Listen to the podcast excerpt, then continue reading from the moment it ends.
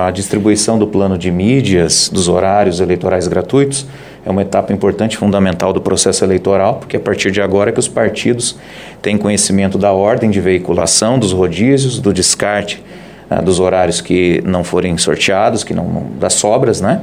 E também uh, das medidas que serão implementadas, os horários, a forma de entrega para que a imprensa possa cumprir o seu papel de auxiliar a justiça eleitoral veiculando os materiais produzidos.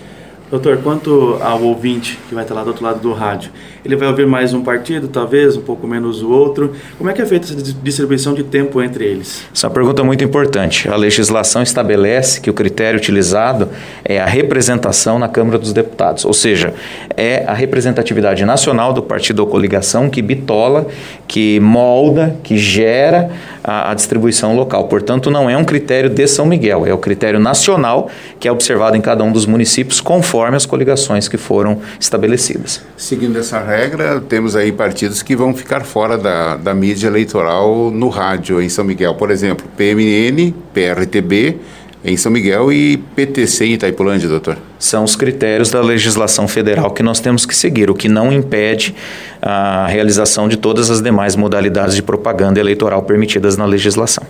Doutor, vai mudar um pouco esse ano em relação às últimas eleições em questão de tempo do, da, do programa eleitoral e também as inserções diárias, né?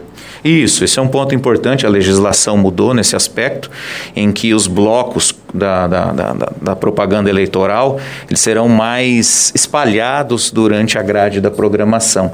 Aquela propaganda concentrada em dois horários do dia diminuiu bastante. E aí, durante o horário normal da rádio, é que haverá as inserções, de forma que o debate democrático seja mais diluído na grade que procure atrair, talvez, a atenção do ouvinte. Doutor, uma pesquisa apontada diz que o eleitor está menos interessado no processo eleitoral deste ano. Eh, quando foi feita essa, essa formatação, foi pensado em trazer a atenção do eleitor novamente para o rádio, principalmente? Essa é uma boa pergunta. Talvez é, esse seja o objetivo.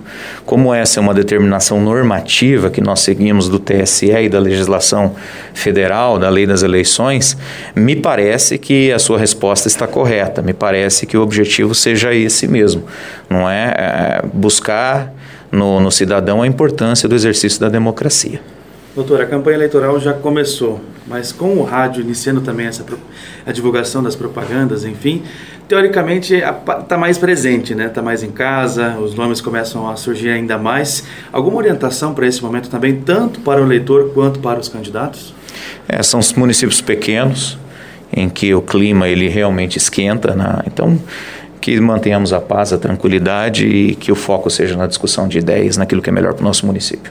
Inclusive, há um, o TSE parece que disponibilizou ali um WhatsApp, alguma coisa assim, para o eleitor ficar atento. Qualquer denúncia pode ser feita lá, é isso? Sim, existe um canal de denúncia, mas ela tem que ser identificada. O que acontece muitas das vezes é que o eleitor ele não quer se identificar, e aí a Constituição veda do anonimato. Então é importante a responsabilização.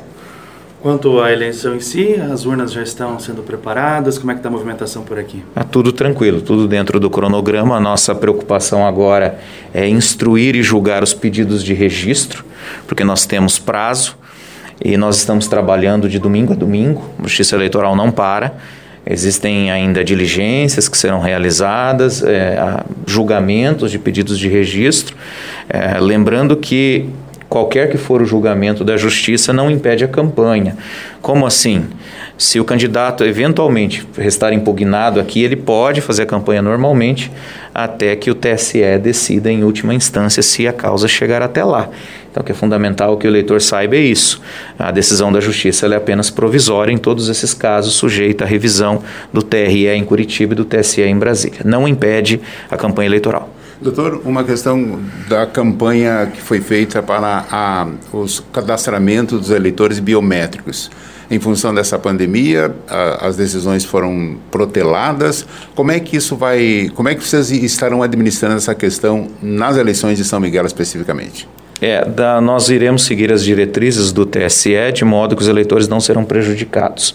Então, uh, o TSL decidiu por validar os, os eleitores que não fizeram o recadastramento, mas depois tem que regularizar. Ou seja, é apenas, digamos assim, uma janela de oportunidade para o exercício do voto neste pleito.